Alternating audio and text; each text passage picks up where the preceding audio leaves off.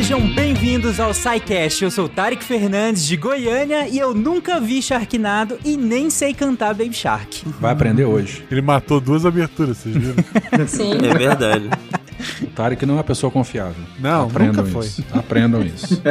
Olá, pessoas. Aqui é Caio Ferreira falando de Belém do Pará. E toda vez que eu vejo tubarão, eu lembro da Shakira, porque uma vez, na época do, do Vine, eu vi um vídeo que era um, uma pessoa vestida de tubarão dançando Shakira. E era o Sharkira. Específico de novo, hein. Mas os tubarões estão no clipe da Katy Perry. Eu acho que é o mesmo Se vo- traje, inclusive, de tubarão. Se você sabe que é Vine, gente, a quarta dose tá aí, não perca essa Exato. Olá, queridos e queridas ouvintes do SciCast. Aqui é Rita e eu simplesmente amo tubarões. É isso. A pauta é minha e eu tô aqui pra mostrar o meu amor. E chegou a dona da porra toda. A emoção da Rita na voz é ótima. Olá, ouvintes, aqui é Thiago Almeida, direto de Alegre, Espírito Santo. Eu sou recifense, já nadei em todas as praias de Pernambuco e eu sobrevivi. Caraca, Oh. Opa. isso que é um currículo. é uma famosa carteirada. Fala pessoal, aqui é o Werther Kroning de Nanuque, Minas Gerais. E cação é o que a gente come, tubarão é o que come a gente. Que maldade. De Gaspar Catarina, aqui é Marcelo Gostin. E uma vez eu quase peguei um tubarão, mas a linha tava errada e arrebentou. Tá, né? o Olha maior só. sempre foge, né? Eu achei que alguém ia cantar a musiquinha. Eu ia, era, era a minha primeira opção, mas aí eu ia estar colaborando com o Tarek e eu me recuso. Não, mas tem outra musiquinha, dá pra fazer o. Você pode ter certeza que Danilo vai pegar você cantando e vai botar de vírgula sonora agora. É, É, isso. E a Jujuba então, cantando ótimo. Baby Shark também. A Juba deve cantar Baby Shark em algum momento, sem, só sem você falar nada pra ela. Uhum. Você está ouvindo o SciCast, porque a ciência tem que ser divertida.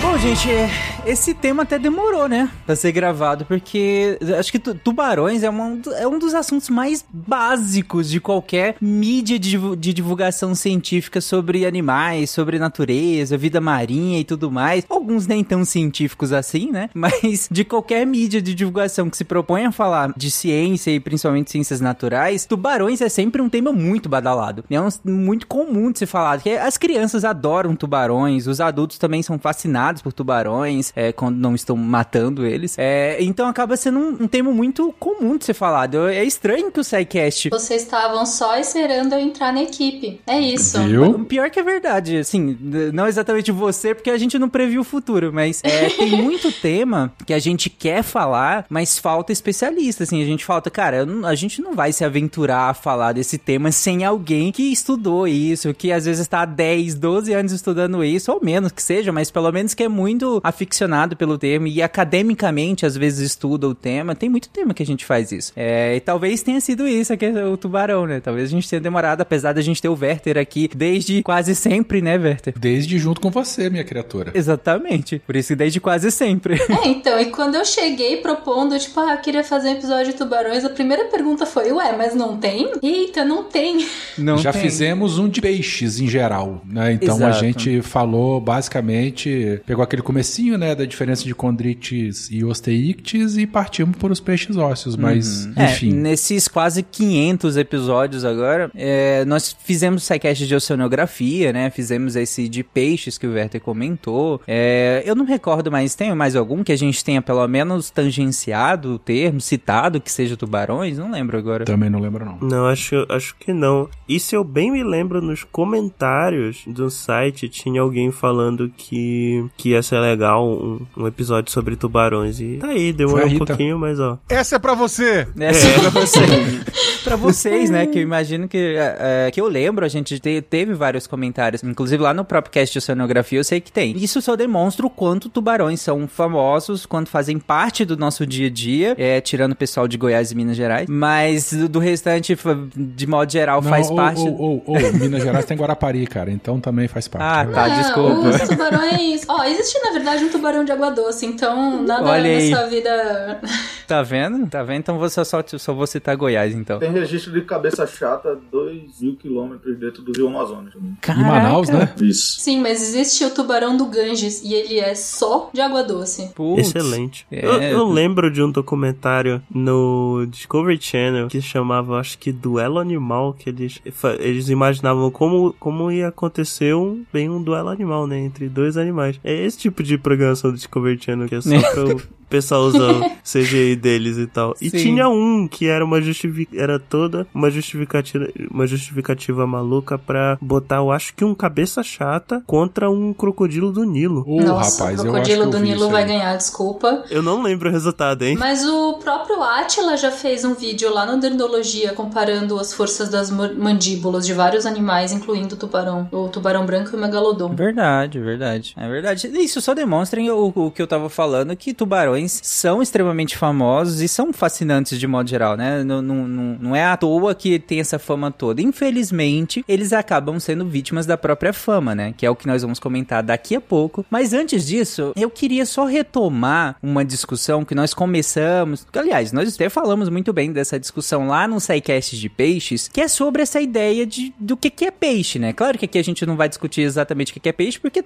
nós já fizemos isso naquele SciCast. Mas vamos situar os tubarões dentro dessa discussão, né? E- eles são peixes? E se eles forem peixes, o que, que significa tubarão ser peixe? Eu queria, só antes de mais nada, retomar o tema anterior. E tem um tubarão em Minas, é da dupla Tubarão e Seresteira, é uma dupla sertaneja. É claro que tem. Queria só trazer informação. É claro que tem. Desde que eu Meu conheci Deus milionário José Rico, chanceler e diplomata, é óbvio que ia ter um tubarão no Tubarão e Seresteira. O tubarão é nascido em Minas. inclusive. Incrível. Alguém era muito esperançoso na família dele. Editor, por favor, coloca um trechinho aí de tubarão e, e, e seresteiro aí, por favor. 150 há muito tempo, no mar neves enjeitou, oirari, oirará. Eu só acho que nenhum supera chanceler e diplomata. Mas então, Tarek, peixes é uma daquelas palavras da biologia que, que nem a, a história de que ave é réptil, né? Porque na nomenclatura, todas as palavras que abrangem tudo que evoluiu a partir de uma estrutura tem um nome, e aí quando você vai trocar de nome, você tem que seguir as, as partes que evoluíram. Então, nem todos os répteis são aves, mas todas as aves são répteis justamente por isso. Então, o que existe em comum entre tudo que a gente chama de peixe envolve todos os vertebrados. Entra naquela história, peixe, no final das contas, a gente costuma dizer que são os peixes ósseos e os cartilaginosos, mas isso na cladística não significa nada. O... Aí a graça é que ou peixe não significa nada, ou peixe significa todos os vertebrados. E aí entram várias piadas de que, por exemplo, baleias são peixes, que eu pessoalmente adoro. Sim. O que nem eu falei no, no SciCast de peixes. Quem tá certo é o Romário, né? Que chama todo mundo de peixe.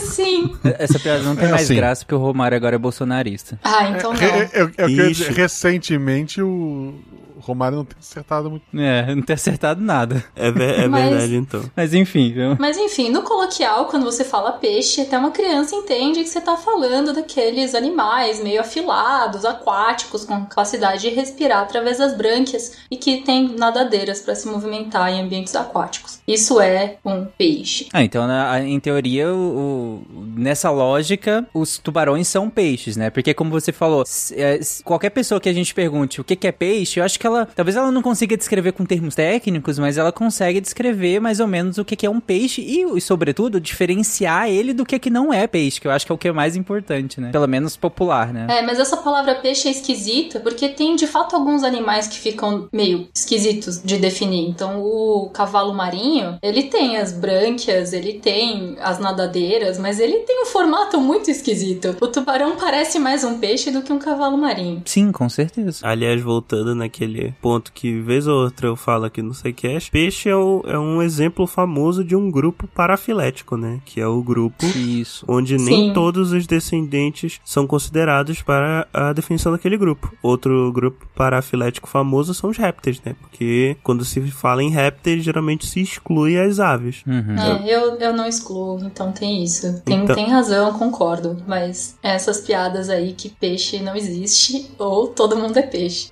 Nessa lógica, todo mundo é, é célula eucariota, né? Mas- Isso, exatamente. Tipo, na regressão infinita, né? Exato, todo mundo é. Vai É chegar pó uma hora que. estrela. É É. lindo, eu adoro.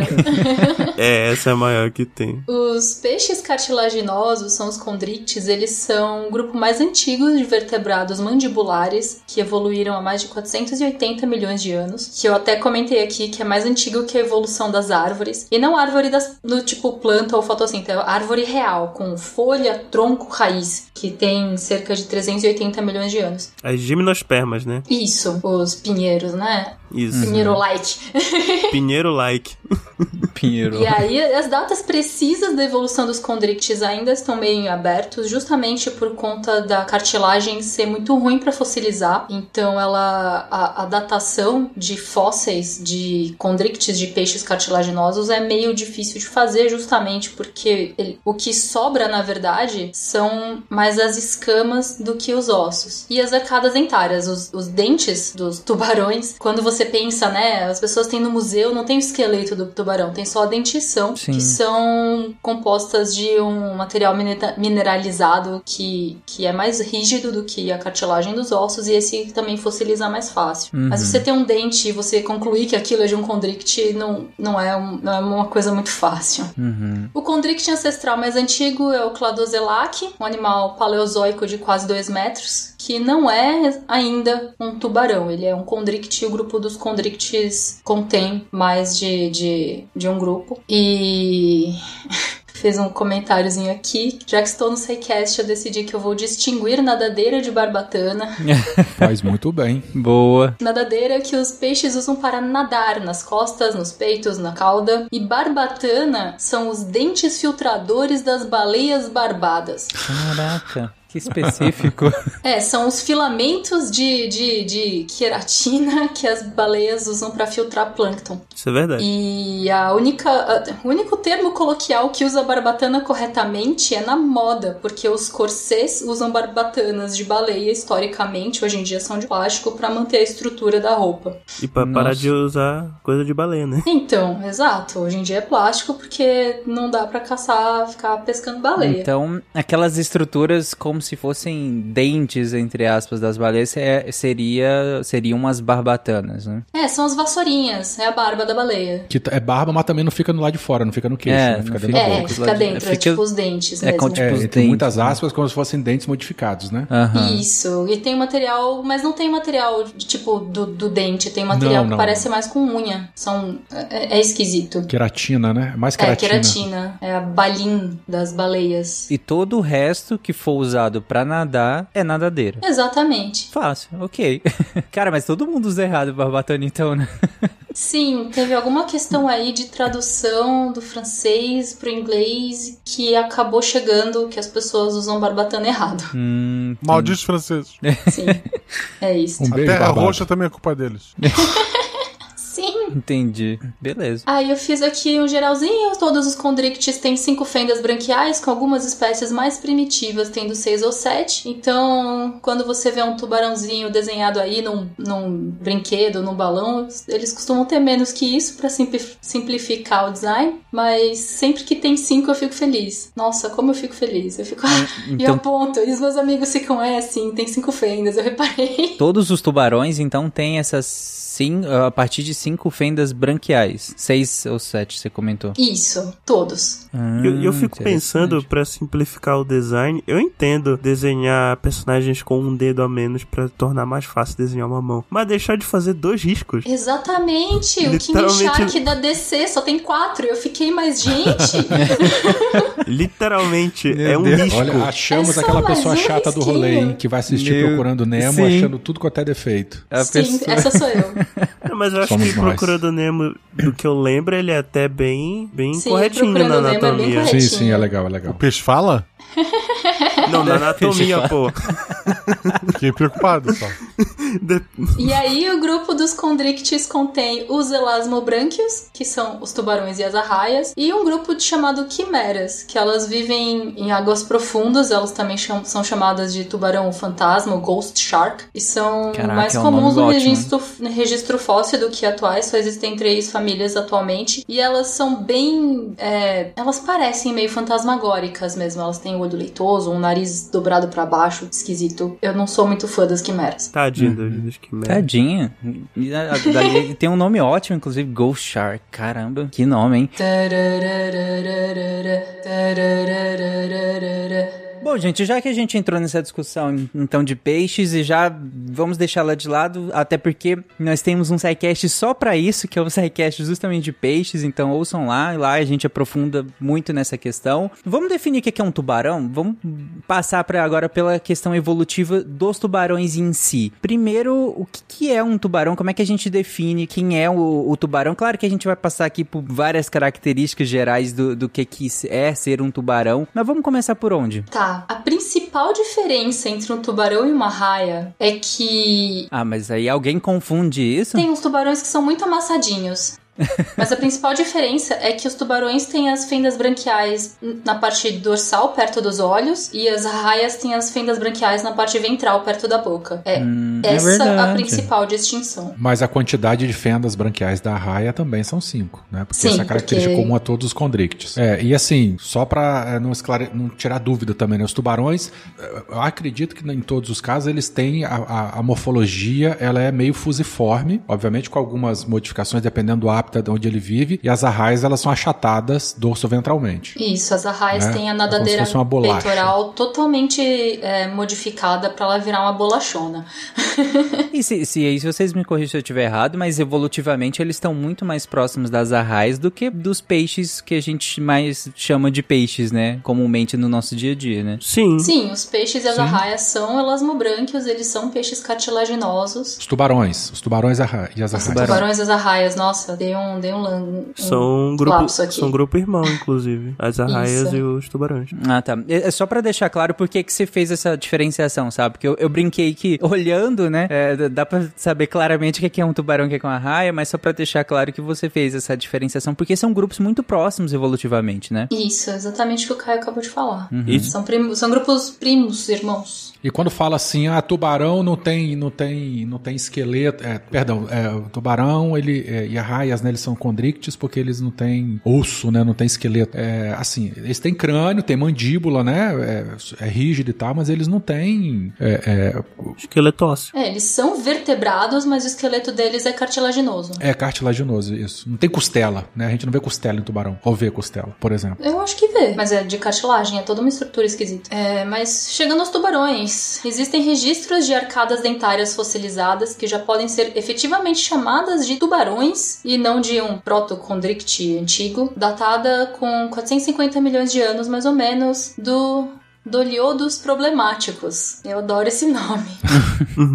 Então, desde 400 milhões, de, 450 milhões de anos, a gente já tem o que hoje a gente chamaria de tubarão, né? É, Isso. só para ter uma, é, uma para fins de comparação para o ouvinte menos atento, né? A última extinção dos dinossauros foi há 65 milhões de anos. Então, só para a gente poder ter uma, uma, uma ideia temporal da coisa. Tubarões são muito maneiros. Pensa nisso. Você evolui, aí você chega num, num, num patamar de, de, de anatomia tão otimizada que você só sobrevive por não precisa 450 mais evoluir, né? milhões É. de anos com o mesmo formato. Eu acho isso absolutamente fenomenal. Eu amo tubarões. Muito doido, né? Muito doido. E é, lembrando que 450 milhões, como o Werther colocou, é paleozoico ainda, né? Isso. Os tubarões mais primitivos tinham seis e sete fendas, né? E só uma nadadeira dorsal. Eles eram mais compridos também. Eles pareciam mais com, com lampreias, que são os peixes mais antigos, antes dos, dos vertebrados, dos mandibulares. E existem tubarões desse formato que sobrevivem até hoje, tipo o Frilled Shark, que ele é um tubarão que parece uma, uma enguia enorme, que tem os dentes totalmente. Cada dente é serrilhado de uma forma muito esquisita. Caramba. Ele é muito medonho. Ele é de Como é águas que é o nome? profundas. Frilled Shark. Ai, eu não sei a tradução. Pera aí, É, Google, pesquisar. Tubarão cobra na tradução. Frilled. É, a Rita até colocou aqui, né? Não pesquisem, ouvintes. Não Aí tá todo mundo ouvintes, clicando ele aqui, é eu tô vendo aqui, ó. Tá todo mundo copiando aqui, colando pra poder ver a cara dele. Ele é muito estranho. É muito feio. Eu olhei no Google agora que que bizarro, cara. não façam. É o tubarão coringa. Que bizarro. Nossa, pesquisem aí, ouvi. E aí, dessa questão aí que os tubarões tiveram uma anatomia muito bem sucedida 400 milhões de anos atrás, mas uns 19 milhões de anos atrás, 90% da população de tubarões desapareceu e ainda a gente não sabe por quê. Isso tá em aberto, isso é de um paper bem recente. 19 milhões? É. Que estranho. Aí 90% dos tubarões, caramba. Exato, é um, é um, é um mistério ainda. Provavelmente tem a ver com o máximo glacial, que, que deve ter acontecido alguma coisa. 90% dos tubarões ou 90% das espécies de tubarões? Da população de tubarões. Da população como um todo, né? Assim, da, abundância. É. 19 mil. Abundância. É porque é, é interessante fazer essa, essa distinção. Sim, com certeza. né? Porque ao longo da, enfim, da história geológica, a gente teve essas extinções em massa, mas a gente fala de número de espécies, né? Mas aqui foi Era muito total. pior, né? Foi Porque você pior. tá falando de biomassa de tubarões perdidas. Exato. Imagine a loucura que não foi nos oceanos depois disso, na eliminação de predadores de topo do cadeia assim, de uma maneira tão sinistra. Sim, sim. A era de ouro dos, dos tubarões, que tinha mais espécies e mais quantidade, foi no Carbonífero, que foi 380 milhões de anos atrás, que é quando surgiram as árvores verdadeiras. E aí eles sobreviveram à extinção em massa do Permiano, uns 250 milhões de anos atrás, e eles continuaram até hoje sobrevivendo a várias extinções. E, e a gente tem algo que parece o Frilled Shark surgindo já no Jurássico, né? Os tubarões realmente mais antigos, as espécies daquela época não sobreviveram, mas as espécies mais antigas são do Jurássico. Então, essa esse tubarão é tubarão é sucesso. É Então isso o aí. Jurassic Park não deveria ter sido feito com dinossauro, né? Deveria ter sido feito com tubarão. Exatamente, vários Frilled Shark. Não precisava nem fazer extração de material genético de, de âmbar. Essa discussão sobre qual animal deveria ter ou não no Jurassic Park, Park nós discutimos lá no EguaCast, né, Caio? Exatamente. Foi uma discussão bem longa sobre o que, que deveria ter no, no Jurassic Park. Vocês falaram do que não deveria ter? Cris, Chris Pratt. Talvez sim. É, aí tem as hipóteses de por que, que os tubarões são tão bem sucedidos a sobreviver a extinções em massa. E as hipóteses dizem que é por conta do comportamento deles, que eles conseguem nadar numa variação muito grande de profundidades e temperaturas, e porque eles têm uma, uma dieta generalista, eles comem qualquer coisa, eles se alimentam de peixes abaixo deles na cadeia e qualquer que seja isso, sabe? Eles, eles não são picky eaters, eles não são chatos pra escolher o que eles comem. Hum, Entendi. Então, por eles terem essa maleabilidade, por assim dizer, né, natural, eles acabaram sobrevivendo a grandes desastres, né? Como, como você colo- colocou, falou que a explosão deles é ali no Carbonífero, né? Então, em seguida a gente tem esse- a extinção permiana, depois tem a KPG, né? Ali no final do Cretáceo, início do Paleógeno, tem é, outra grande extinção e incluir eles estão aí, firme e fortes, né? Sim. Inclusive tem a tem uma outra grande extinção, né, que essa tem afetado bastante até os tubarões, que é a extinção do Holoceno, né? Muitos pesquisadores Ah, já sim. já consideram uma extinção em A massa. Rita comentou da, da característica generalista deles, né, no- com relação à, à alimentação. Eles estão distribuídos em todos os hábitats aquáticos, praticamente, né? Enfim, oceano aberto, mares profundos, águas costeiras, ilhas oceânicas, estuários e, como a gente já comentou, até em rio também, né? Então esse, é, isso já é uma- um, um- comportamento, não um comportamento, né, uma adaptação de sucesso. Mas com relação à alimentação, a gente vê tubarão comendo até carcaça de baleia, né? Às vezes a baleia morre e fica uma deriva lá. é Uhum, bastante comum sim. encontrar é, agregações alimentares de tubarão em volta, em volta de, de, de baleia morta, de, de tartaruga marinha, do que for, né? E não só de peixes, né? Eles vivem no- nos oceanos. Mas também não são todas as espécies que conseguem se alimentar de tartaruga, por exemplo, né? Só aquelas que têm uma mandíbula um pouco mais forte, como é o caso do tubarão tigre, que esse sim é um né? mega triturador. Tubarão, tigre urubu do mar. Não, mas ele é tigre não é porque ele é forte, é porque ele tem umas, é, né, a- aquele é padrão de rajado. cor, é, ele é rajado e tal. Não é porque ele, o tigre aí não é porque ele é forte, selvagem e tudo. Não. E a gente vai falar aqui então dessas coisas. O que tem de fato afetado a população de tubarões é o ser humano. O homem tá sendo sempre, o né? principal é, agente de extinção em massa de tubarões. A estimativa baixa é que a gente mata cerca de 300 milhões de indivíduos de tubarões por ano Nossa. e eles mordem menos que 5 em média por ano. Menos Tamo que 5 ganhando. pessoas. Tamo ganhando. Tamo ganhando na desgraça. Ganhando é uma palavra complicada. É, é, foi, uma, foi uma piada. Eu, sei- eu sei. Então é, os tubarões são pescados para terem as suas nadadeiras coletadas para comida, porque tem a famosa sopa de barbatana de tubarão, que teoricamente, segundo a China antiga, é afrodisíaca ou sei lá, e porque é uma carne que as galeras não gostam, então ela é muito barata. Então vende barata no Brasil. Tem gente que comenta que por conta da cartilagem também, que vai ser bom para problemas de, de juntas, reumatismo, artrite, artrose, essas coisas todas também. Então É. a demanda por, por barbatana, que era uma coisa relativamente baixa aqui no, no- no Brasil, mas sempre foi muito, a demanda sempre foi muito grande nos mercados orientais, mas de, sei lá, uma década, duas décadas para cá, explodiu aqui no mercado brasileiro também. Que tristeza. É, é muito triste, porque eles pegam os tubarões, cortam as nadadeiras, porque é a única coisa que tem valor, e eles jogam o bichinho pra morrer desesperado na água sem poder nadar. Eles jogam o torpedo de volta. Isso vivo, né? Vivo. Vivo, Falta vivo. esse é. Eles chamam de torpedo. Meu Deus do céu, isso me deixa muito brava. E tem uma coisa também que acontece, o finning, né, é- é essa prática, É, porque fim é nadadeira. Porque tem que pensar o seguinte, os caras estão os caras estão querendo é, visando lucro, né? Então o, o, o, fri- o freezer ou espaço, né, que ele guarda um tubarão inteiro, se ele cortar só a barbatana, ele vai ter uma quantidade muito maior, né, de um item de muito maior valor comercial para ele. E essa morte é bastante é uma tortura muito grande também, porque além da, da,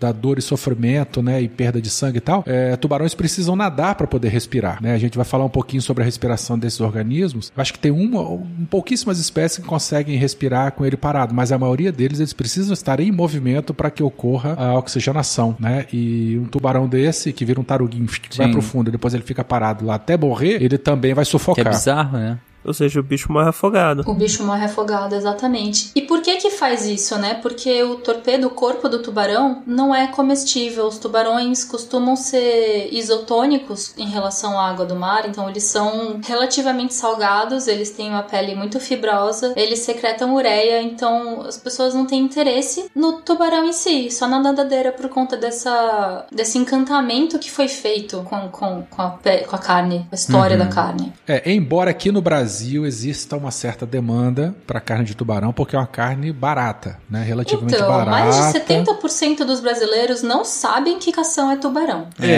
é- essa é a questão, né? A indústria tenta dar uma Cação é disfarçada. tubarão?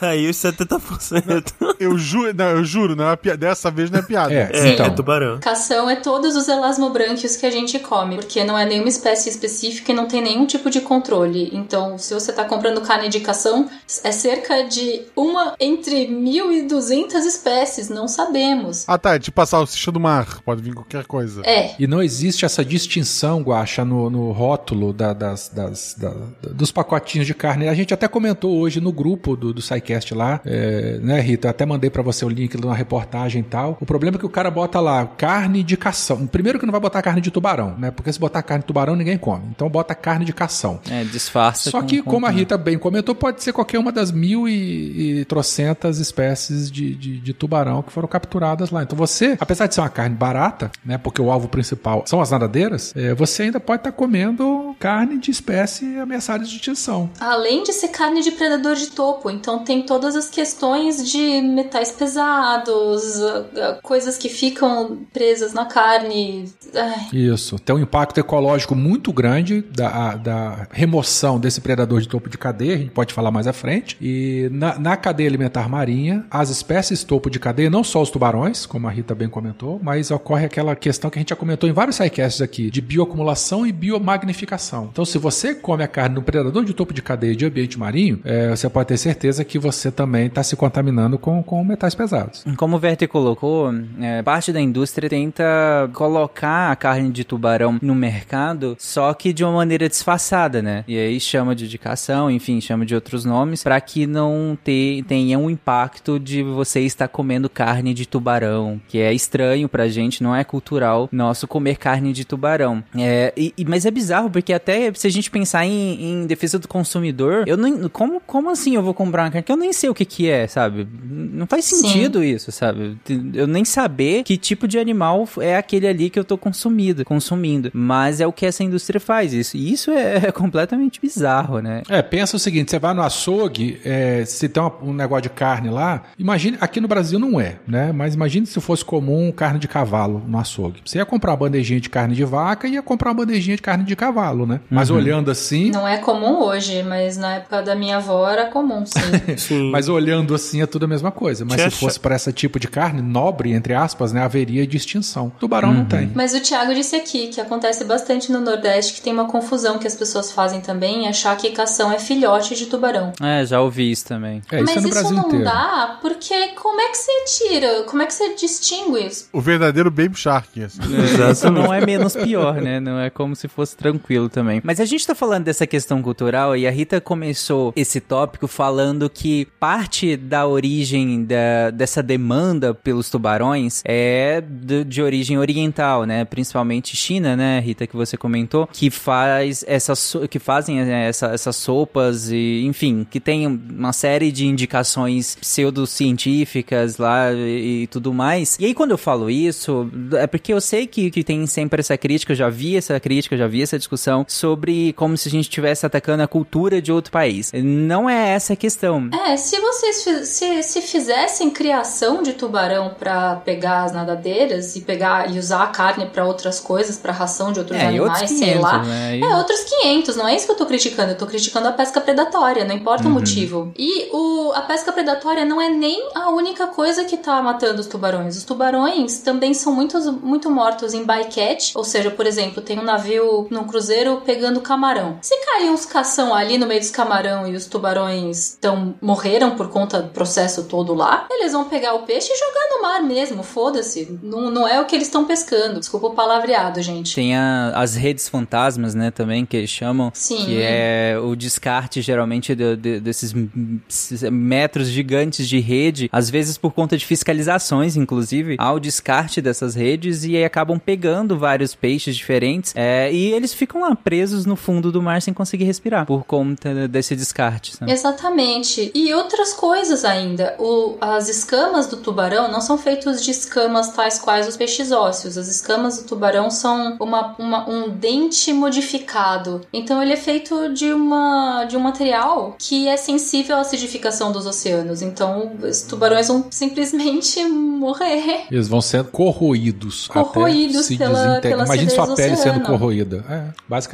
Aliás, tem aquele negócio, né? Que é aquela frase que diz que peixe não tem alma, né? Que é uma frase que me irrita profundamente. Eu já até falei isso no Sidecast Peixe. Porque nada tem alma de verdade, tu sabe? né? Exatamente. Exatamente. mas, não, mas, mas falando um pouco mais sério, eu acho que isso acaba refletindo um pouco na maneira como, como a gente lida com, com pesca em geral, né? Porque, querendo ou não, animais que são mamíferos que a gente consome, vaca, porco, é, costumam ter um tratamento é, mais humanizado comparado com peixe, né? Que nem, que nem vocês têm falado aí, por exemplo, o pessoal pesca um tubarão, corta as nadadeiras, joga no mar e foda-se, deixa morrer. Exatamente. Tem uma pesquisa de 2018 que descobriu que lagosta sentem dor e que matar a lagosta na água fervente é crueldade. Sim. Vocês Sim. tiveram que esperar até 2018? Não dava pra ver o animal se debatendo? Não era suficiente? Pois é, eu, eu, eu não gosto quando as pessoas fazem caranguejo com um bicho vivo, né?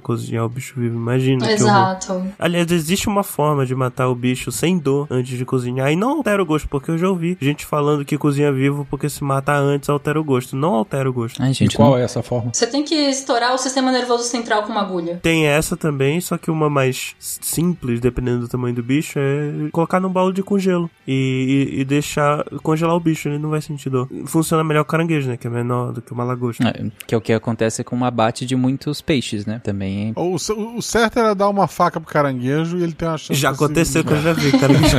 Também. Mas o tubarão não tem mão, o tubarão não consegue se defender assim. E ó, eu vou aqui reclamar porque as galera fala não, mas tubarão é malvado por conta de filmes aí, mídias, e tubarões não são malvados, tubarões são burros e tapados, eles são bonitinhos.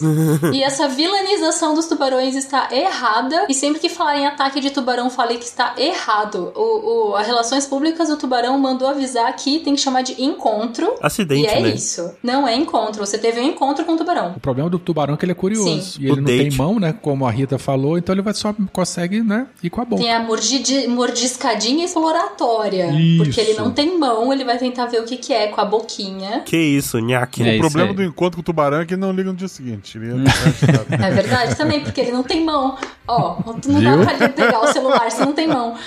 É verdade. Agora, agora faz sentido. É agora por isso. Tudo se encaixa.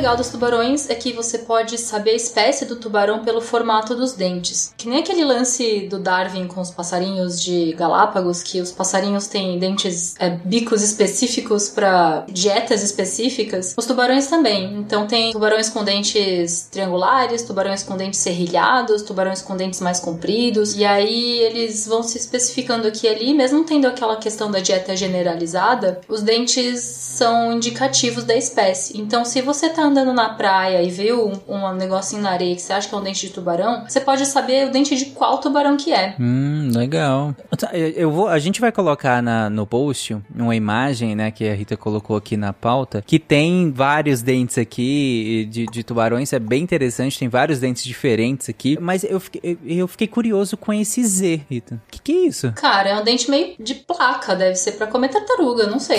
Caramba, porque, tipo, ok, os outros têm uns formatos parecidos com dente. Parece, alguns parecem muito com dente canino. Não o, o, o dente canino, da- dente dos cães, no caso. Um formato triangular, pon- pontiagudo e tal. Mas, cara, esse é uma placa, gente. Como é que isso é um dente? É que tem que olhar de outro ângulo, talvez ele seja tipo uma faca mesmo, sabe? Ah, tá. Você pensa em pézinho, assim. Ah, estranho. E- Eu tava olhando pra outro Z. Ah, é, tem o Z ali da esquerda, mas o, o, o Tarek Esse- tava se referindo aqui na, ali na última linha, na parte direita, o Z. esse último também, que tá AK aqui, parece um- uns, uns cheetozinhos, assim, uns... Um cheetos. Deve... É, é, esse é tipo. Sabe o dente do Tiranossauro Rex? Eles são três dentes com uma raiz só.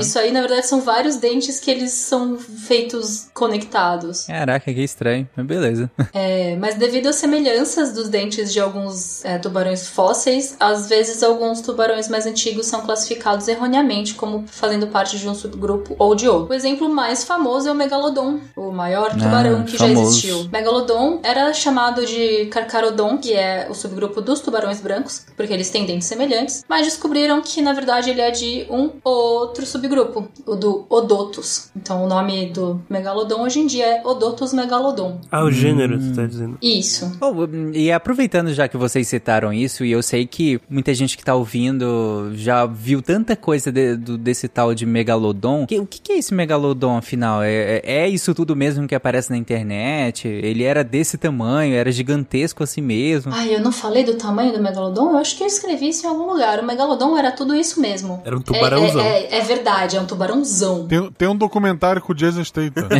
Ele tá na China, né? Claro. Jason Ó, Statham. vamos lá. O megalodon chegava até 18 metros de comprimento. Muito Caraca. bom. Rapaz, o dente dele é do tamanho de uma mão. Então, até botei no, no- no nosso chat aqui a comparação de um, de um dente de um tubarão branco e de um megalodon. Pra vocês poderem dar uma olhada. Nossa, é bizarro. É, pra é você gigante, ter noção, o maior peixe que existe é o tubarão-baleia. E o tubarão-baleia chega a 10 metros de comprimento no máximo. Nossa, caramba. É realmente gigante, né? E uma- um fato bastante curioso do megalodon também é que, eu não vou dizer que é sempre, né? Mas muitos dentes são achados na praia. O pessoal tá andando na praia assim, de repente vê uma pedra mais diferente e tal, não sei o que lá, puf, vai chuta, vai ver, é um dentão de megalodon. Isso é mais comum do que a gente imagina. Exatamente. Tem esse lance que os tubarões têm, que eles não têm uma, uma arcada fixa igual a gente. Eles têm dentes renováveis, eles vão crescendo e soltando, perdendo dentes, igual a gente cresce cabelo, sabe? Então, quando você acha dentes de tubarão na praia, não é que teve uma luta Morreu. horrível e aquele tubarão perdeu um dente. Não, é normal. Eles vão perdendo dentes. Faz parte do sedimento natural. Faltou inteligência pro tubarão e criar uma fada do dente de tubarão. Não, porque Tá a ricos, fada ia né? entrar em falência. É, às vezes ele foi esperto. Exato. Esperto foi a fada, né? Não o tubarão. É interessante, mas interessante. Vamos lá. Aí aqui as escamas, né? As escamas do tubarão são uma, uma dentição modificada, eles são todos. é, tem, tem toda. é, eles, se você olhar no microscópio, eles parecem uma armadura feita de dentes. E tais como dá pra distinguir a espécie pelo dente, também dá pra distinguir a espécie pelas escamas, justamente porque elas têm uma, uma aparência estrutural semelhante. Então você tem a, a- Eu não sei a tradução em português, mas é a derme dentária, basicamente, que é a dermodentical, que é a estrutura. Dentículo dermal. Dentículo dermal, obrigada. Que é as estruturas de escama de tubarão. E aí eu coloquei uma imagem mostrando várias espécies e como é que são os arranjos de escamas Uhum. desses peixes. Uhum. É, é men- tem menos diversidade, eu, eu acho, assim, olhando como leigo, me parece ter menos diversidade que os dentes, né? Dente tem de tudo quanto é jeito diferente. Mas sim, dá pra ver que são diferentes uma das outras. A gente também vai deixar essa imagem lá na postagem do episódio. E é muito interessante a conformação, né? O, a- como elas são meio que justapostas, assim, quase como. Acho que a melhor metáfora é, é uma armadura mesmo, né? Sim. E aí, quando você passa o seu dedo da- do focinho do tubarão pra nadadeira caudal, eles têm uma textura, eles são mais lisos. E se você passa no sentido contrário, eles são pontudos, eles são ásperos. Ah, faz sentido, né? Essa, essa bioengenharia dos tubarões, é, principalmente nessa questão da pele, eu não sei se deu origem ou serviu de inspiração, mas, é, enfim, fala-se que isso é, ajudou ou, enfim, deu ideias para o desenvolvimento daquelas roupas de natação, de competição, principalmente. Então, não. Essa roupa Não? de natação de competição foi proibida porque foi considerado doping tecnológico, porque a roupa é- deixava as pessoas absurdamente mais rápidas Porque de- do que roupas de natação Então, mas normal. foi inspirado nessa sobreposição de camadas dos Foi tubarões, é isso que eu tô inspirada falando. na isso. sobreposição de camadas Isso, dos isso. tubarões, porque é uma estrutura altamente hidrodinâmica. Sim, é, sim. diminui bastante o rastro da água no, no corpo. Isso. Caraca, Diminui a turbulência, sensacional, tubarões são muito bons no que eles fazem. Inclusive foi com essa roupa aí que o Michael Phelps ganhou, acho que oito medalhas. no- Foi mesmo? Foi com essa? Foi essa. Foi. Ele, Eu ele não usava. sei, o que ele eu vi é que essa roupa é proibida. Deve ter sido proibido depois do Phelps lá, né? Ah, então Aí tá é bom. foda aí também, né? Aí é complicado. Aliás, eu acho que torpedo tem o formato que tem por conta do formato dos tubarões. Não sei, tem várias questões aí de estudos de hidrodinâmica que e aerodinâmica que sim, algumas coisas são inspiradas em tubarões, então o carro de Fórmula 1 é inspirado no tubarão martelo para ele ter mais Estabilidade. é, estabilidade, exatamente, ter menos turbulência. Mas, antigamente eles tinham formato de gota de água. Então, os torpedos talvez tenham ido mais pra essa pira. Eu não sei a história balística dos torpedos. A gente pode pesquisar aí com outro grupo do SciCast e ver isso aí. Porque os torpedos giram, né? Eles não ficam estáveis. Então, não é meio que o tubarão. O tubarão é um peixe muito estável. Ele fica pra cima. É, mas digo o digo o formato O formato geralzão. fusiforme. É, o formato fusiforme. De peixe mesmo em geral. Não sei. Não sei se ele vem especificamente de um tubarão. Pode, pode não vir, mas lembra bastante. Lembra, isso sim. Bom, pro ouvinte curioso, eu coloquei um link aqui na pauta que tá falando é de novas tecnologias que são inspiradas no formato, ou enfim, na- na- na- nas características dos tubarões. Então fala dos trajes, é, que a gente já falou, né, dessas roupas hidrodinâmicas, fala de, de resistência ao ar em, em aplicação como carro, como avião, essa coisa toda. É, turbina eólica, enfim, leiam aí também para vocês poderem se inteirar do assunto, para falar na rodinha de conversa. E, o- e, o- e uma questão sobre as escamas, eu lembro de ter visto um vídeo que uma, que uma bióloga que trabalha com, com tubarões, ela falou que é, que é muito comum com quem trabalha com tubarão na água, é justamente por conta do, do formato das escamas, é a pessoa raspar a pele no, na pele do tubarão, se for contra o... É, então, É, povos antigos do lixa, né? Japão usavam é, arraias como lixa de madeira mesmo. É assim, eu nunca peguei num tubarão vivo, mas eu já peguei alguns, alguns fixados, né, em formosa, essas É, coisas. eu também. É, eu, não, eu não raspei, eu não, não cheguei a raspar minha mão, né? Porque eu, eu tenho algum senso de. É que foi num caçãozinho, não foi num tubarão. É, não, mas mesmo Você um fez tubarão isso, entendeu? pequeno, mesmo um tubarão pequeno é o suficiente pra machucar. Mas- Foi uma É, ele é uma lixa, ele tem Caiu. pele que parece uma lixa mesmo. Você não vai. Se você esfregar sua mão numa lixa bem rápido, você vai machucar sua mão. As escamas do tubarão lixo, elas, se você passar no sentido contrário, né? Cauda, cabeça, sua mão trava. Ela, real, ela realmente trava. E corta, dependendo da força. É, se você É, bota força, são você- ásperos.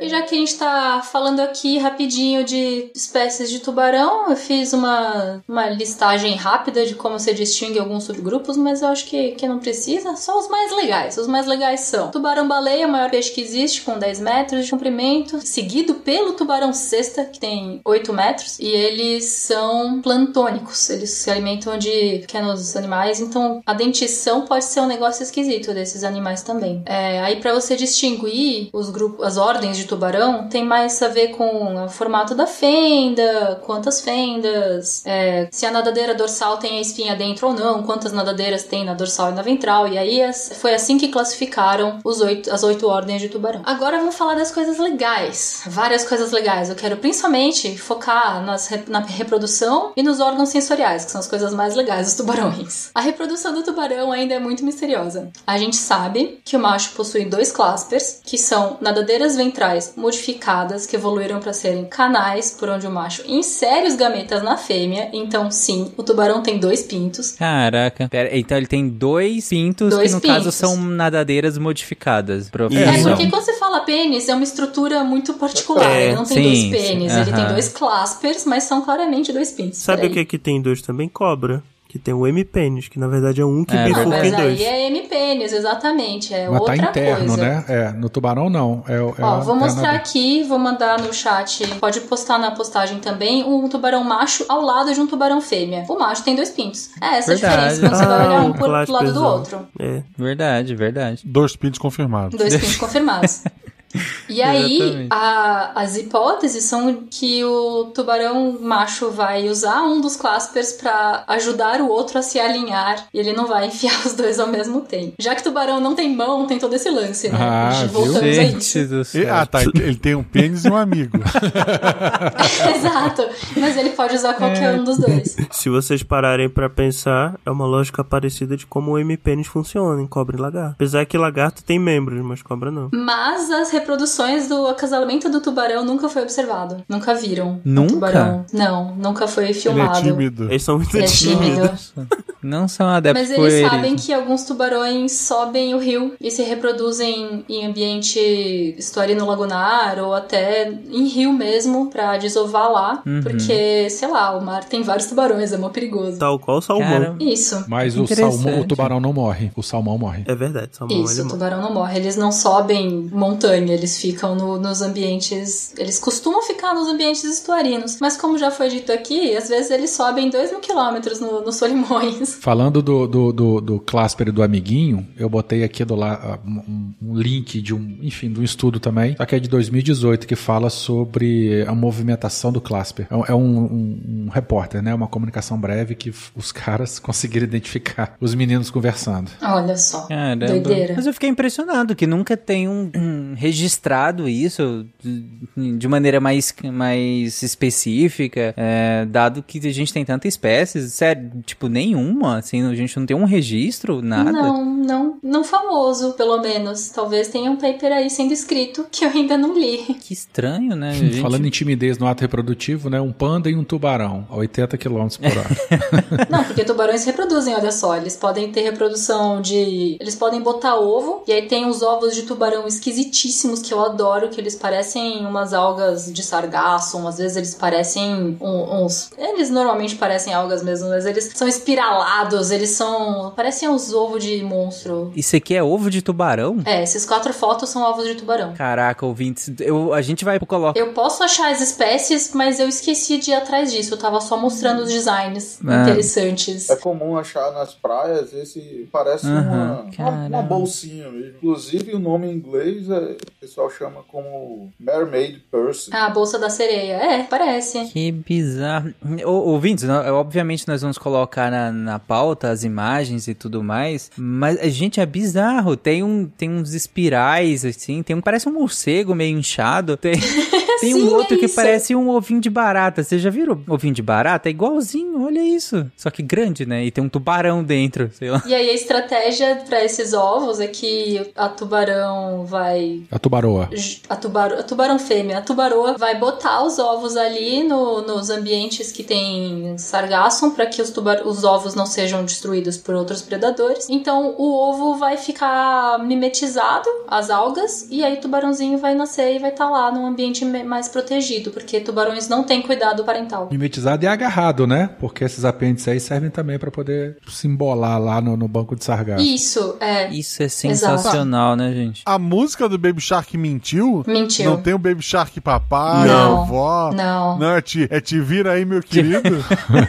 Aí eu vou falar das outras formas. Tem tubarão que bota o, o animalzinho direto, que tem inclusive uma estrutura que se parece muito com uma placenta. É, é- é incrível, na verdade. Então a tubaroa vai botar o filhote logo de uma vez, vrá. Hum, aí o desenvolvimento é interno, no caso, né? Isso. E tem as espécies ovovivíparas, que são o meio do caminho. A tubaroa tem ovos que vão chocar dentro do, do- da cavidade delas, que não é um útero, mas tudo bem. E aí, lá dentro, os ovinhos vão chocar. E nessas espécies é bem comum que os tubarõezinhos façam um, um Battle Royale ali, eles disputem, eles se comam e só nasça um sobrevivente. Meu Deus. É o Shark Royale. Ne- Caraca, Então- e- esse Baby Shark tá diferente. É, então o canibalismo faz parte do ciclo de vida natural dessas espécies de tubarão. Você chegou a falar dos vivíparos também, que não botam ovos e já, já botam o tubarão formadinho? É, ela come- comentou também. Ovíparos, os vivíparos e os ovovivíparos. Mas nos vivíparos, as, as tubaroas botam a ninhada toda. Não tem muito esse lance de, de Battle Royale, não. Cara, que. e- e- essa eu não esperava. Ah, é pros né? novinhos. Pros novinhos é Fortnite. É. Não, mas novinho sabe que é Battle Royale. Virou gênero. então tá bom. Virou gênero. de jogo. Cara. Nesse lance aí tem, tem uma curiosidade sobre o Clasper também, que ele, como com a idade do tubarão, ele vai ficando mais calcificado, né? Então, quanto mais velho o tubarão, mais duro é o Clasper. Ah. Opa, é, ó, inversamente proporcional. Ah, ma- mas aí por calcificação, né? Não tem nenhuma estrutura é, é, de, de ereção nem nada, né? Vai calcificando mesmo, né? Não, não, não tem estrutura. Ele vai acumulando o cálcio ali, né? Na, car- na cartilagem que envolve da estrutura do Clasper e ele vai ficando mais rígido. Ah, que interessante. Faz sentido, porque ele é coberto de, de dentinhos que vão calcificando. Faz total lógica. Era o que o pessoal precisava saber pra começar a arrancar clasper de tubarão velho pra combater a ereção. Tiago, você não devia ter falado nem isso. ideia, porque. Não, não, sem pesca predatória com os meus predadores de topo. Ó, Imagina o Clasper do tubarão da Groenlândia, né? Nossa, mãe, que ele vive mais de 100 anos, né? É. Tem um. um eu acho que ele bicho, vive né? mais de 400 É. anos. Ah, tá brincando, sério? É sério? Sério. É sério. Eles são os tubarões de, de águas profundas lá do, do Mar do Norte. E eles têm um metabolismo muito lento. Eles são muito lerdos e ninguém sabe o que, que eles comem. Porque se eles forem predadores, ninguém faz ideia de como. Ele também é chamado de sleeper, sleeper shark, porque ele é muito lento. Mas ah, faz sentido, a água é extremamente gelada. Como é que. E a correnteza não é forte também. A água muito gelada, o hábito, né? O hábito é muito gelado, grandes profundidades. Ah, eu vou chegar nisso aí. Tubarões têm sangue quente. Tubarões têm sangue quente, isso é muito da hora, porque não é sangue quente tipo um mamífero que se mantém a 36 graus Celsius, ou sei lá, a temperatura do animal. Mas os tubarões conseguem se manter alguns graus a mais do que a água ao redor deles. Hum. Cerca de 2 a 4 graus Celsius mais quentes do que a água. Isso faz com que eles tenham um metabolismo mais eficiente para caça. Tubarões são predadores de topo, excelentes no que eles fazem. As escamas são super hidrodinâmicas. A musculatura para fazer com que bata a nadadeira caudal, para ele nadar rápido, é extremamente eficiente. O formato de torpedo deixa eles muito estáveis, eles vão exatamente para onde eles querem. Eles têm adaptações morfológicas para caçar. Um tubarão branco consegue vir de baixo para cima e se ejetar completamente para fora da água. O bicho tem 8 metros. Alguns metros, né? Não é só sair da água também, né? Sim, eles saem completamente. Caraca. Ah, eles são muito da hora.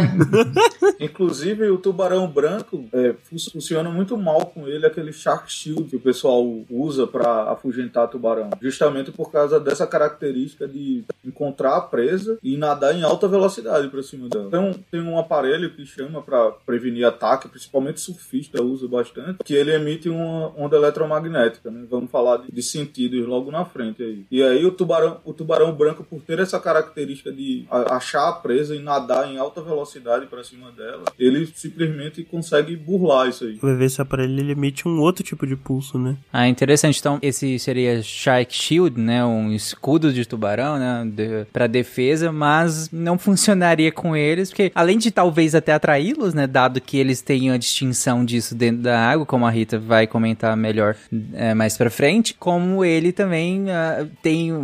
Vocês comentaram que ele tem. que ele consegue identificar a presa, como o Thiago colocou, e nadar muito rápido em direção a ela pra atacá-la, né? Então aí tanto faz a ondinha que você emitiu ou não.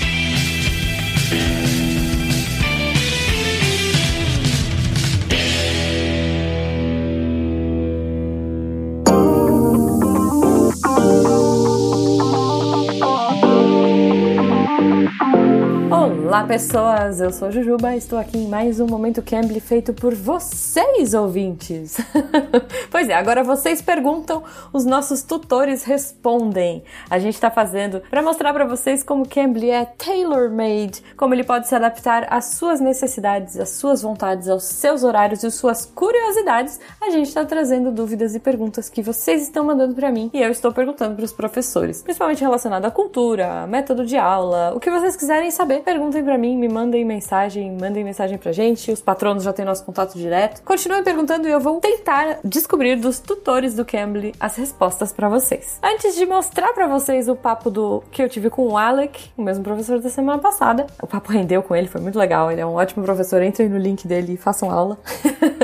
É, eu queria lembrar vocês que, assim como Vocês o vão Momento ganhar Cambly é com o nosso tailor-made, código site- é feito sob medida pra vocês ouvintes. As aulas do Cambly aula você também 30 são. minutos você pra você escolhe tudo. E Ah, pra e o você desconto que ainda tá na dúvida, de que não tem certeza se vai gostar Então do entra lá no site do Cambly, esquema. Eu já dou spoiler, você vai. Com. Usa nosso código SciCast30min ou clica no link que vai estar aí no post e aproveita esse desconto de 45% e a aula de 30 minutos gratuita para você se apaixonar também e adorar o estilo e aprender coisas como eu aprendi com o Alec, por exemplo, como cumprimentar, como dizer hi é, ao redor do mundo. Enquanto eu tô falando isso, eu tô acenando a minha mão. Eu sei que vocês não estão vendo isso, mas imaginem aí que eu tô acenando a minha mão, dando oi pra vocês de longe. E é, fui descobrir como as pessoas se cumprimentam um pouquinho aí ahn, na Inglaterra, na Turquia e no Japão, que são lugares que o Alec já morou ou mora atualmente ou veio, enfim, fica aí a sugestão. Ele, mas a maioria eu tentei falar pra ele: "Ah, a gente dá beijinho no rosto, a gente encosta bochecha com bochecha".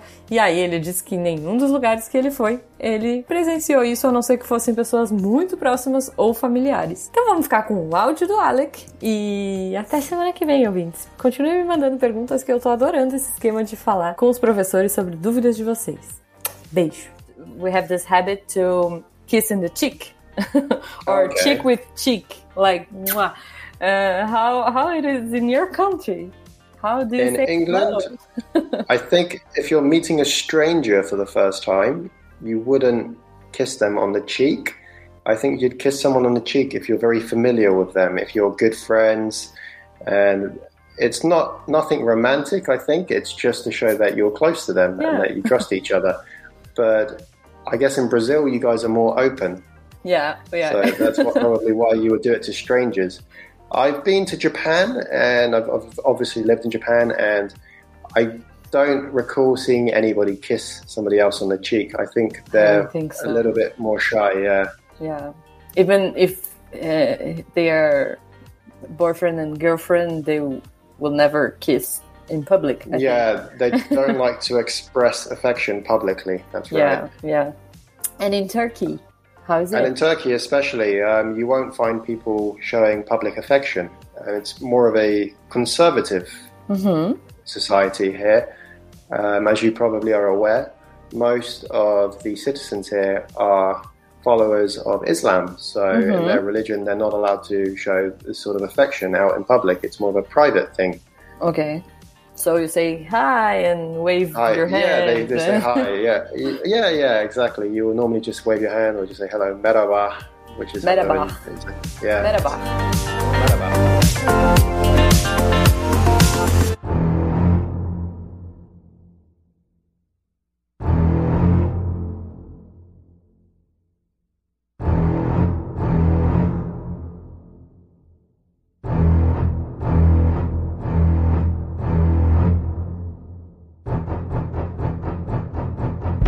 Tubarões possuem senso de tato, mas eles não possuem senso de dor. Isso foi uma descoberta, porque estavam realmente pesquisando a reprodução dos tubarões, porque aparentemente o macho tenta morder a fêmea para deixá-la parada um pouco e mostrar aí que ele é um macho promissor. As fêmeas costumam ser estatisticamente maiores que os machos em várias espécies de tubarão. A do tubarão branco é a mais famosa, que as fêmeas são maiores. O maior tubarão branco já registrado é uma fêmea do norte da Austrália chamada Deep Blue. Ela é linda. E eles são, como o Werther disse, eles são muito curiosos. Então eles têm o lance das da mordida exploratória, que ele vai tentar ver se o que, na, o que tá na frente dele é de comer. Então ele vai dar uma mordiscadinha e ver, io, pessoa, eca, e vai soltar.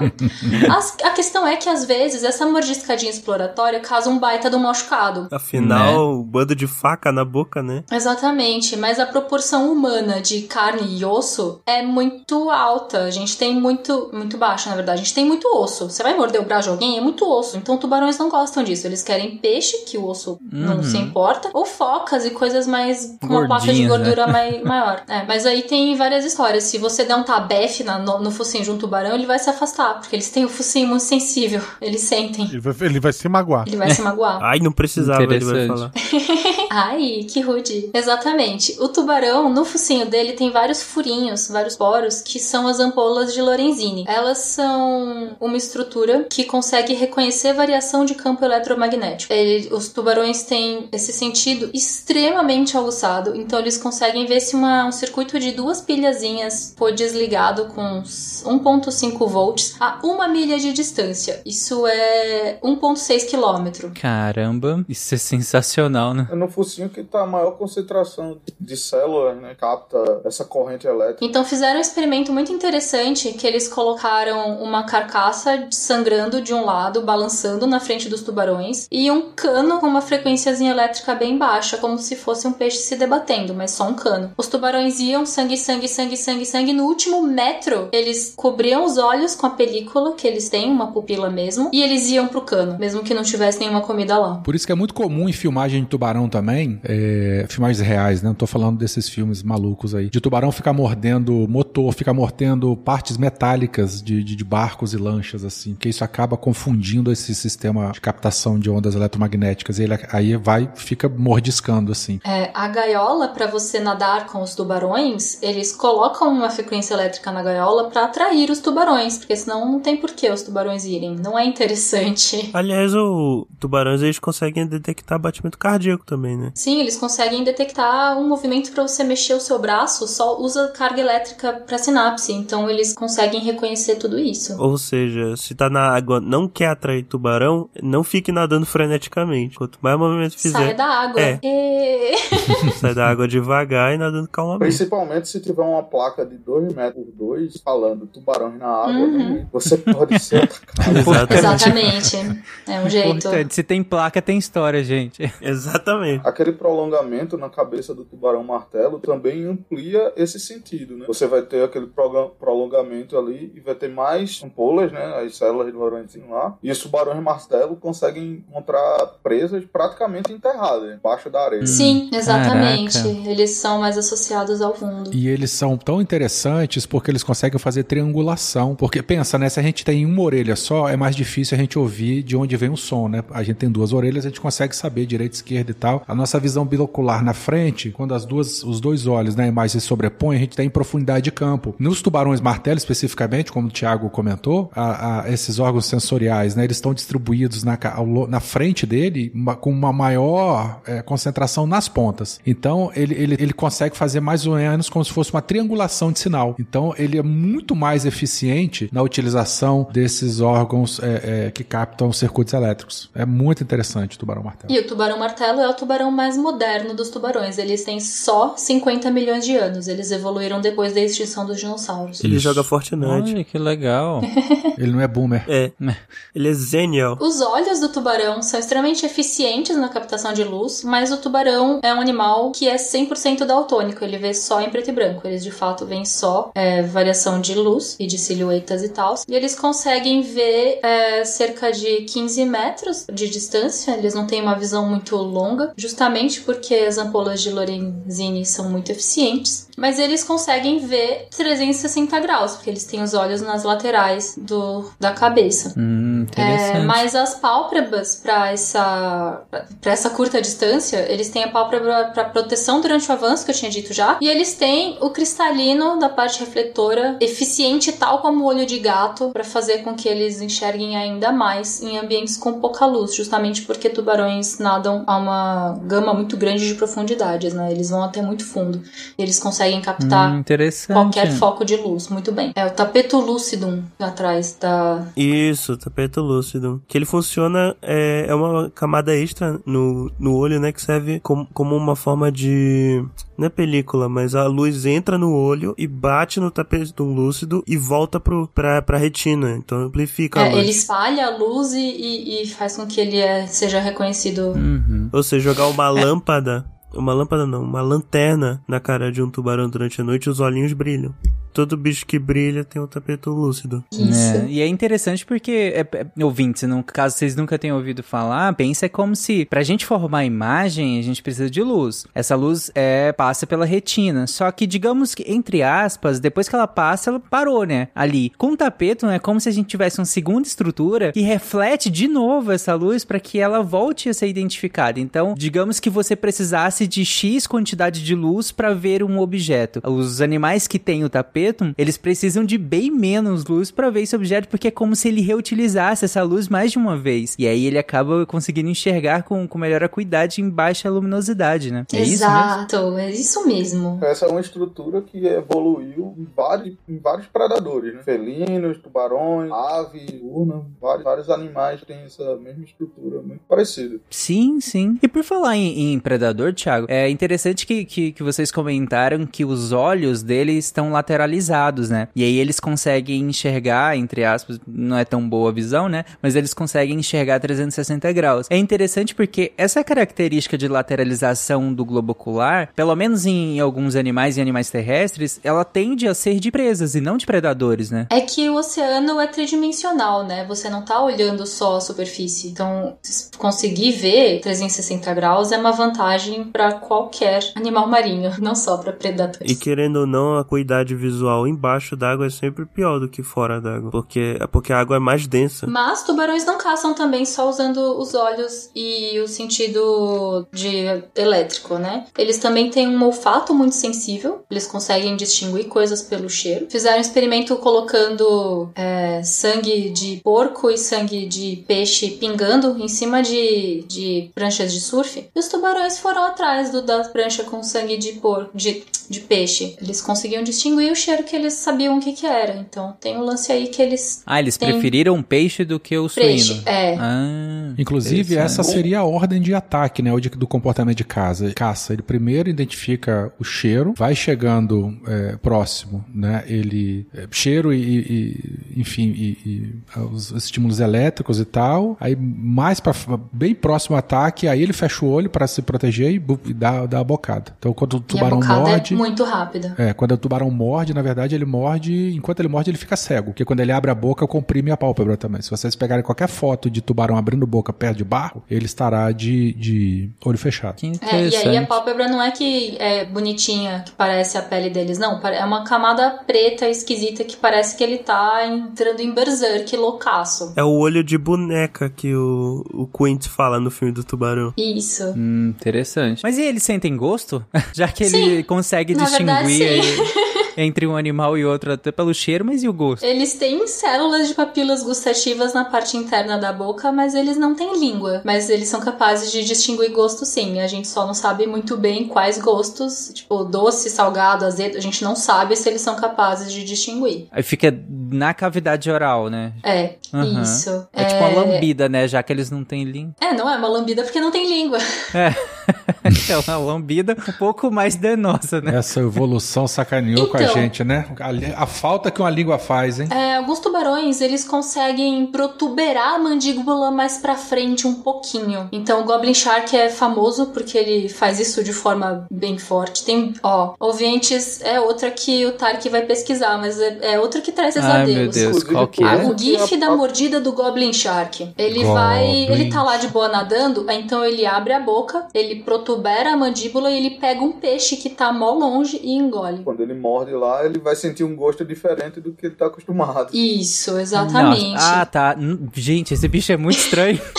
O nome do bicho, Sim. esse bicho é Goblin muito Shark. bizarro, cara. É muito bizarro o mesmo. focinho assim. dele parece um espinho pra cima, ele Achei é muito um GIF. esquisito. É esse mesmo. Achei o GIF. Sim, ele é estranhíssimo, ele é bizarro demais. Mandei o GIF no Discord, ó. Ele faz praticamente uma projeção. Mas sim, ele É. projeta. é- nossa, é bem bizarro. Mas Interessante. ele não né? tem língua. Mas de modo geral, você comentou então que os tubarões têm a capacidade de fazer isso em maior ou menor grau, né? Isso. É. Então eles tendem a conseguir fazer essa projeção da, da mandíbula, né? Até porque E não aí- são ossos, né? Como é uma cartilagem, tende a ser um. Imagino, né? Que tende a ser um pouco mais maleável nesse sentido. Cara, eu não sei se eles mastigam, não. Eles dentes são mais pra pegar a presa e engolir direto. Rita, Eu. te, te dedico, viu? Eu achei um Goblin Shark de pelúcia. Meu Deus! Caramba, realmente tem gosto pra tudo. Ele projeta a mandíbula. Deve projetar, sei lá. Tem cinco fendas branquiais? Essa é a questão. Tem. Você acha que eu ia mandar se não Aí. tivesse? Olha. Porra. Você falou que eles não mastigam, Rita, no caso, então o, o dente é mais como ferramenta, assim, ele não chega a- a, a precisar triturar e tal. O que me diz que o Exatamente. estômago deles deve ser extremamente eficiente, né? Sim. Sim, justamente porque eles têm uma dieta, uma gama muito grande de coisas que eles comem. Aliás, gente, mastigar da maneira que a gente tá acostumado é, a pensar quando é mastigar é só mamífero. É. Ah, e olhe lá, né, na verdade. Ave, réptil, peixe, nenhum mastiga. Eles engolem inteiro ou pedaços. É. Exato. Tubarões têm essa coisa de pegar pedaços também, porque eles têm a, o giro da morte, que crocodilos também fazem. Eles pegam um pedaço Ah, e fazem nenhum e giram no próprio eixo e arrancam o naco e engolem quando eles vão pegar A coisas diferença é que o tubarão joga o bicho longe, depende do tubarão, né? Tipo o tubarão branco. Sim, É, e é bem mais fácil girar na água do que na terra, né? sim. É legal, bem interessante. E por fim, o último órgão sensorial dos tubarões é o ouvido. Eles têm um ouvido interno muito bom, eles escutam muito bem, eles gostam muito de ACDC, porque eles ouvem uma frequência é, entre 10 e específico. 800 Hz. Eles fizeram uma pesquisa muito legal lá na Europa, colocando frequências de ondas diferentes para os tubarões escutarem. Os tubarões ficaram muito felizes com as frequências perto de 375 Hz. Como que eles definiram o que é um tubarão feliz? Ele tá sorrindo. Eles, eles se aproximam, eles são curiosos e eles ficam lá de boa. Se você for no aquário de São Paulo, você vai ver os tubarões estressados, porque tem um tubarão de com a, com a ponta preta estressado porque ele tá nadando em círculos loucamente, mas ali no cantinho tem uma pilha de tubarão lixa dormindo. É, é muito gracinha, eu recomendo se vocês um dia Com a conseguirem. camiseta do ACDC. É, pensei- metaleiros, eles têm bom gosto. Só quer dizer que esse DC não é metal, hein? bem. Lá vem. ô, égua, Ah, que isso é cast. bonitinho. Gente, eu achei um site que Olha. só tem peixe doido o de pelúcia. enlouqueceu agora que Enlouqueci, de enlouqueci. Tem o pelúcia. peixe-lua, tem o peixe-lua. Eu Vou O procurar. ouvido dos tubarões, ele é estranhamente parecido com o ouvido humano, que eles têm três arcos que ajudam a dar o balanço para ele ficar estabilizado para cima. Ah, tal qual a gente. A gente tem canais semicirculares, né? Os animais eh, domésticos têm Exatamente. todos, têm. Os mamíferos têm os, os- os canais semicirculares, né? E aí tem um cara que faz. Ele é o hipnotizador de tubarões, porque ele pega o tubarão, ele faz um, um golpe de judô, vira o tubarão de ponta-cabeça e o tubarão apaga. Isso dá um shutdown. Ele simplesmente trava o cérebro deles e eles desmaiam temporariamente. Dá um porque nocaute, eles né? ficaram. Dá um nocaute, exato. Que? Como que ele faz isso? Ele vira o tubarão de ponta cabeça e por conta dessa questão do ouvido, o tubarão perde o equilíbrio totalmente, porque ele nunca Tadinho. passou por isso na vida, ele desmaia. Tadinho, ele tem labirintite. Tadinho mesmo. Ah, mas Tem. Aí, aí que tá. O, tubarão não vira nunca? Não. Não. Por que ele Por faria que, que o isso? tubarão viraria de ponta cabeça? Não sei, gente. Não tem lá, motivo vira. virar de ponta cabeça. Tu sabe, Tarek, que tubarão branco, por exemplo, ele é mais escuro em cima pra camuflar com o fundo do mar Aham. e mais claro embaixo pra Sim. camuflar com a superfície. Não tem motivo pra ele virar de Não, mas cabeça. beleza, mas assim, nem na caça, assim. Inclusive, o nome do tubarão branco era por conta disso, porque eles achavam. O primeiro tubarão branco encontrado foi um tubarão encalhado na praia e era uma mancha branca que eles viram a quilômetros de distância e viram era um tubarão enorme horrendo. E aí virou tubarão branco por conta da barriguinha. Ah, mas tu mesmo falou que eles têm o giro da morte, né? Que... Sim, mas eles. É que nem a bailarina, você não vai dar um pontapé de deixar a bailarina de ponta cabeça do nada. Ela tem que estar psicologicamente preparada pra Ah. dar o giro. É aquele negócio, né? Se a gente, a gente não consegue fazer cócegas em nós mesmos, né? Isso. É a mesma lógica, pô. Tá bom, Cara. cara. É, e aí tem uma única coisa que eu gosto muito de comentar, que tubarões têm memória de alguma forma que a gente ainda não entende, porque eles têm o cérebro meio pequeno, eles são meio burros, e eles Tadinho. têm cultura. A gente descobriu isso. Uma vez por ano tem um afloramento de produção primária que acontece na África do Sul. Isso atrai muitos peixes, isso atrai muitas focas, isso atrai muitos tubarões brancos. E é lá que os tubarões brancos vêm de baixo pra cima, pegam a foca e ej- ejetam a foca 15 metros pra fora do mar. Coitado da foca. E os tubarões fazem isso nessas circunstâncias, nesse evento. Em outra época do ano, tubarões caçam focas normalmente. Ah, então eles... É a Shark Con, né? É, é o festival Shark das Con. focas na África do Sul, todo ano, é Caramba, isso. Então no, no ano todo é beleza, vou lá, matei e comi a foca. Aí no, durante este período, no Shark Con aí, nesse festival maluco dos tubarões, aí é brincadeira de jogar a foca pra cima. É nota, caralho. Tu acha que isso aqui é Olimpíada do, do Tubarão? E é de lá que tem as fotos fantásticas dos tubarões brancos saindo pra fora da água, porque eles estão brincando, eu acho. Eu não, não sei o conceito, doido, mas é né? muito divertido pra mim. Imagina. Isso. Quando a, quando a Rita falou que eu descobri que o tubarão tinha memória, eu achei que eles cantavam é, Back in Black, assim, enquanto nadavam. Pode ser. Mas que interessante. Não, mas brincadeiras à parte, ainda como você comentou, Rita, é um, um traço que a gente pode chamar de cultura, né? Nesse sentido, quase, porque é um, um comportamento de grupo que se repete sem necessariamente alguma função, e aí vocês me corrijam nos termos, mas alguma função evolutiva específica de alimentação, é, procura Exato, por... e os tubarões brancos são solitários, mas nesse festival eles se reúnem só pra ver as focas voando, não sei. Ei, o Os comentarista, tô falando pra vocês. Tem alguém falando, olha ali o Bruce, ele vai fazer o giro do escarpado ali. ó. Hein, e numa espécie que não tem, conta- é, é, não tem cuidado parental, né? Então não tem, assim, é, é, pais ensinando pra filhos. Não, não tem cuidado parental. É, mais Ninguém louco sabe ainda. muito bem como é que Mais isso louco funciona. ainda, galera colou lá e falou, olha, legal. Tem desde então. E tem várias coisas comportamentais de tubarão que a gente ainda não entende muito bem. Tem o lance do heavy metal, do ACDC, whatever. Não sei se, se outras bandas eles tentaram. Se for pela frequência, o- dá pra incluir o metal, sim. Porque se for por essa frequência, eu acho que até se for metal de verdade Caio, gostar um bom mais. campo de pesquisa, hein? É, põe, Tem banda, inclusive, com o nome de põe tubarão. corn. Precisa de uma JBL, uma piscina bem grande.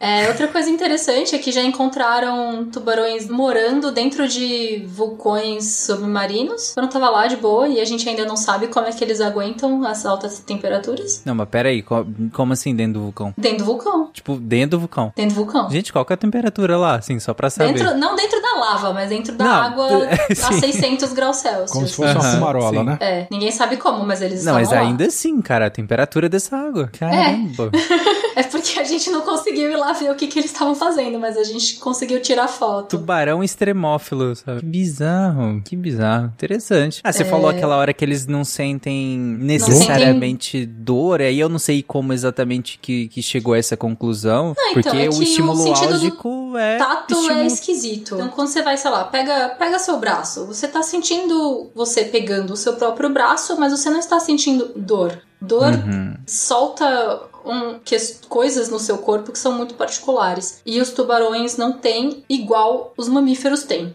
É, é isso. Ah, mas aí é complicado falar que eles não sentem dor porque não tem igual mamífero, né? Se a gente usar. Ex- Exatamente. Mas nas brigas de tubarões, que tubarão, Uhum. tubarão é um animal que, que ele vive cheio de cicatriz, mas Sim. tem vídeos que você acompanha. Olha só, esse é o tubarão que eu vi ontem. Os ferimentos já fecharam. Eles têm uma taxa de, de, de Recuperação. recuperação celular muito alta. Hum, interessante. Eles se curam muito rápido. São Será que Wolverine. eles têm neoplasias? É o Wolverine. Quê? Será que eles têm câncer? Neoplasia? É isso que eu Não sei, talvez ou talvez não, porque eles são muito eficientes faz 450 milhões de anos. Caralho, tubarão venceu o câncer. É, pois é, É. né? Olha Que só. doido, né? Interessante. Uma curiosidade aqui envolvendo tubarão e metal, de acordo com o, o Enciclopédia Metalon, o site conhecido como Metal Archives, existem 22 bandas de metal com um Shark no título.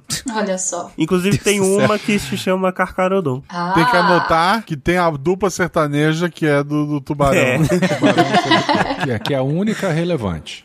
É a única Exatamente. É relevante. E tem uma aqui chamada só Shark, é uma banda de speed power metal da França. E aí, acho que pra, com- pra fechar aqui, eu ia fazer um comentário geralzão de por que, que tem tanto ataque de tubarão em Recife, especificamente. Os tubarões subiam os rios pra, pra desovar, e aí, quando construíram o porto de Suape, meio que bloqueou a passagem de tubarão para o estuário principal que eles usavam, e eles começaram a se espalhar para regiões mais ao norte e nordeste do Brasil, e aí a disponibilidade de comida caiu, porque lá não tinha já tanta comida pra eles e eles começaram a ter que investigar as outras coisas que nadavam, incluindo pessoas. Esse caso de Recife é particularmente interessante justamente por causa disso, né? O porto ele desviou o estuário do- de um rio, que é o rio Ipojuca, que fica ali próximo a Porto de Galinhas, famosa praia, né? E aí eles começaram a usar um estuário mais ao norte, que é o do rio Jaboatão. E esse estuário ele é muito próximo a uma praia, as praias mais populosas, que é a praia de Boa Viagem. Fora isso, existe um canal na praia de Boa Viagem que é muito próximo ali da praia. Entre os recifes, tem na praia e a, a areia, que é onde concentra a maior parte dos banhistas. Então, muitas vezes os tubarões usam esse canal para se deslocar, porque eles têm que estar sempre em deslo- se deslocando, né, justamente para poder respirar e tal. Durante as marés cheias, eles conseguem passar o recife por cima e eles ficam presos entre o recife e a areia. Se tem banhista batendo a água, geralmente nessa parte da praia ela é turva. Então acontece mais do tubarão ter que fazer a mordida investigativa para perceber se aquilo que está movimentando na água é uma pessoa. Por que, que Recife tem tanto acidente? Assim, tanto acidente fatal. Você vai pegar outras praias pelo mundo aí que tem muito mais acidente, ocorrência de acidente. Sei lá, 100 acidentes por ano, mas não tão fatais. Você é uma mistura, dificuldade, demora no atendimento da vítima, e aí uma mordida de um bicho de 2 a 3 metros, como tem registro de cabeça chata e tubarão em, em boa viagem com esse tamanho, você vai ter uma hemorragia muito grande. Se você demorar 40 minutos para atender uma pessoa, ela vai morrer de sangramento. E aí acontece muito isso. Recife tem essa particularidade desse canal, os, os animais eles estarem nadando muito próximo às pessoas. E aí, notas mais felizezinhas, tubarões que não estão com fome, eles não vão tentar fazer a mordida investigativa, eles só gostam da presença de pessoas porque pessoas fazem carinho e tubarões gostam de carinho. E tubarões às vezes reconhecem os, os mergulhadores que vão lá com frequência e pedem carinhos específicos para as pessoas que eles gostam. Que específico. É. Tem, tem um vídeo de uma moça fazendo carinho e chega um outro tubarão falando: Ué, mas você faz carinho em mim. Tira essa vadia daqui e empurra outro tubarão. É muito fofo. Tubarões são muito fofos. Tubarão ciumento. Sim. Uma curiosidade, né? Que nem eu fiz no, no programa de algas. É, existem é, dois, na verdade, quatro pokémons inspirados em tubarão. Meu Deus, o Caio virou enciclopédia de Pokémon do SciCast. Vai lá, Caio. É o Sharpido. É o Sharpedo é o, é o mais é o mais tubarão mesmo, assim, que olha e fala, ah, é realmente inspirado no tubarão. Tá até no nome, né? É um tubarão torpedo, Sharpedo. É, é, é meio ruim, né, que a pré-evolução dele é uma piranha, né, mas ok.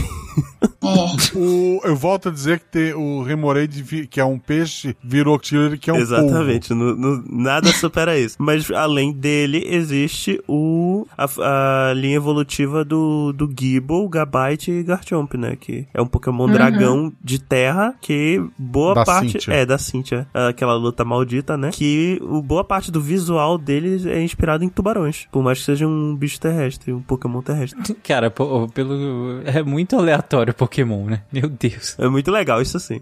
É, eu sei mais um monte de coisa. Por exemplo, o tubarão que aparece no tubarão tem o, o Bruce, né? É. Que era aquela máquina toda. Mas eles mostram um tubarão que eles mataram na praia e é um tubarão tigre que levaram o corpo do tubarão morto pras filmagens mesmo. Sim, sim. Que eu acho isso horrível. Mas tem, sei lá, mitos e lendas com tubarões são muito raros, na verdade. Existem principalmente nos povos da Polinésia e do Havaí, que eles consideravam que os animais marinhos eram seus antepassados que faleceram, então os tubarões eram guardiões, que eram sua família protegendo a região onde você pescava. Eu lembro até que no, no SciCast de peixes a gente chegou a comentar que esse medo de tubarão é, é muito recente na história da humanidade, do jeito que ele é hoje, assim. E boa parte dele é por conta do, do livro e do filme, do, do tubarão. E durante a escravatura, os navios negreiros que vinham da África para o Brasil, muitos, muitas pessoas morriam na, na viagem e eles jogavam os corpos e então tinha uma rota ali com drop frequente de corpos humanos. Então os tubarões frequentavam essa rota e comiam carne humana mesmo. Era uma disponibilidade de carne muito fácil. E com essa vibe a gente pode encerrar o episódio.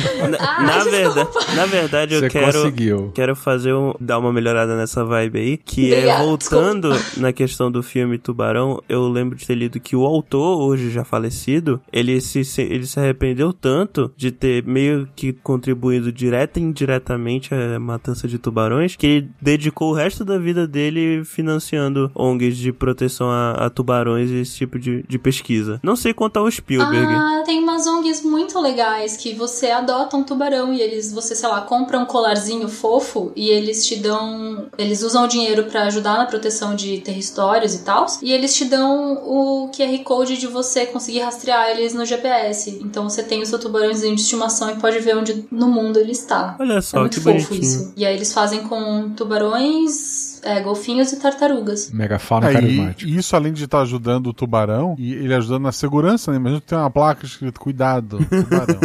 Sim, você pode Na ver se casa. tem tubarões próximos da, da, da praia. Falando de coisa aleatória, eu queria fechar com só um parabéns à equipe, porque o Werther trouxe a, a fantasia dele de colocar um panda e um tubarão pra cruzar Opa. e ninguém julgou a escolha dele. Obrigado. Estou aprendendo com você. Trouxe fama de manhosa Já matou 30 peão Pulava que soluçava Chegava a tremer o chão Oirari, oirará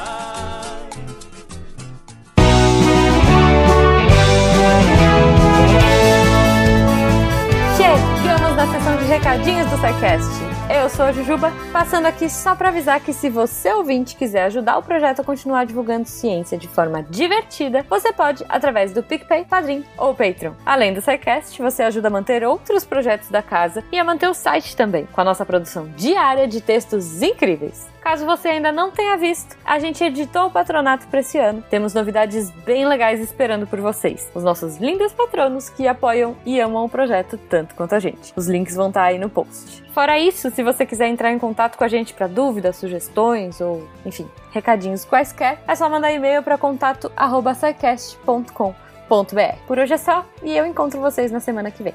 Tchau.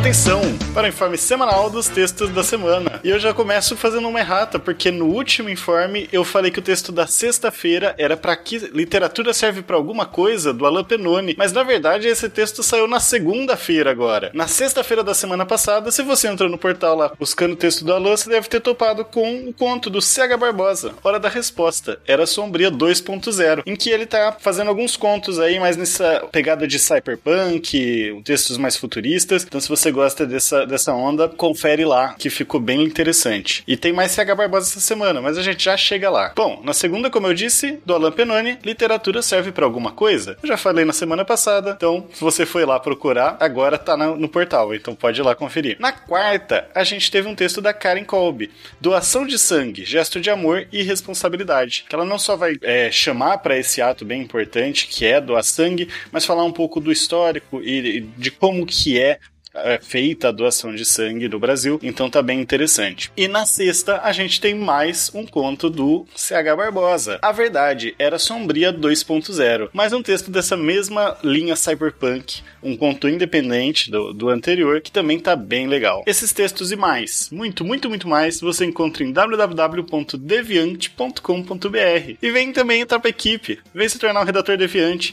manda um e-mail para contato@scicast.com.br. Eu sou André Trapani, esperando não ter pisado na bola e falado o texto errado essa semana e apagando a luz da Torre Deviante. Se a ciência não for divertida, tem alguma coisa errada. Tem que ser divertida. A coisa mais divertida que tem é a ciência.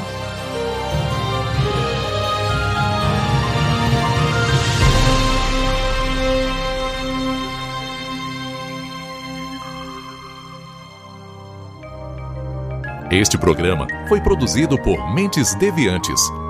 deviante.com.br Este programa foi editado por Tapcast. Edições e Produções de Podcast.